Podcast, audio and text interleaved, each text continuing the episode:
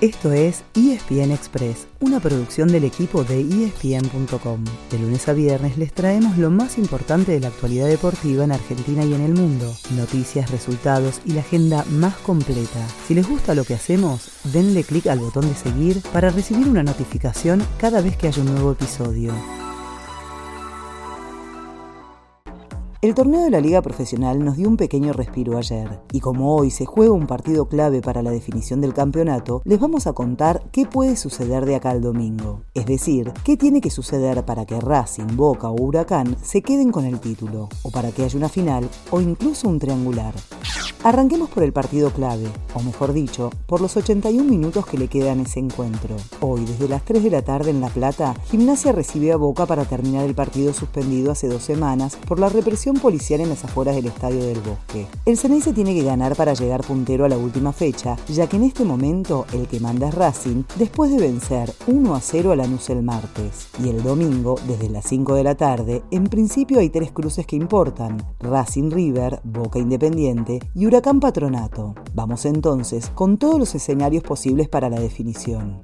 Antes que nada, miremos la tabla. Cuando ya se jugaron 26 fechas sobre 27, Racing tiene 50 puntos, Boca 48 y Huracán 47, pero al Ceneice le falta completar su partido ante el Lobo. De eso se desprende una primera conclusión. Si Boca gana hoy, dejará a Huracán fuera de la pelea por el título.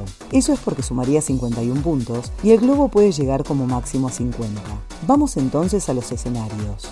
¿Qué necesita Huracán, el más complicado de los tres? A esta altura solo puede aspirar a un desempate siempre y cuando Boca no venza a Gimnasia. Sí o sí necesita vencer a Patronato el domingo, que Boca no gane ninguno de sus dos partidos, ni ante Gimnasia ni frente a Independiente, y que Racing pierda con River. De esta manera, igualaría en 50 puntos a Racing y hasta podría haber un triple empate si Boca empata las dos veces.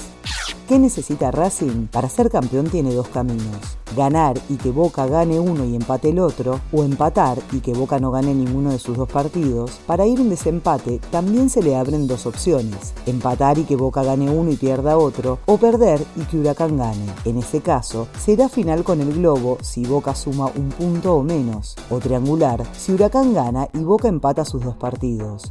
Por último, Boca, el único que depende de sí mismo. Si gana los dos partidos será campeón sin importarle lo que hagan los demás. Si gana uno y empata el otro, necesita que Racing no gane. Si gana uno y pierde el otro, necesita que Racing pierda. Si empata los dos, necesita que Racing pierda para ir un desempate con la academia, que podría llegar a ser triangular si Huracán suma de a tres. De ahí para abajo, es decir, con un punto o con cero puntos, se despide del título.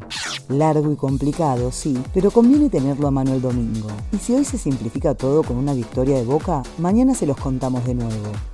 Tantas cuentas nos agotaron, pero todavía tenemos un poco de energía para contarles qué pasó en el fútbol europeo. En España, Real Madrid goleó 3 a 0 al Elche para seguir firme en la punta. En Inglaterra, Manchester United venció 2 a 0 al Tottenham con Lisandro Martínez y Cuti Romero titulares, uno de cada lado. Hoy por ESPN y Star Plus pueden ver muchos más partidos de Copa Italia, Premier League y la Liga.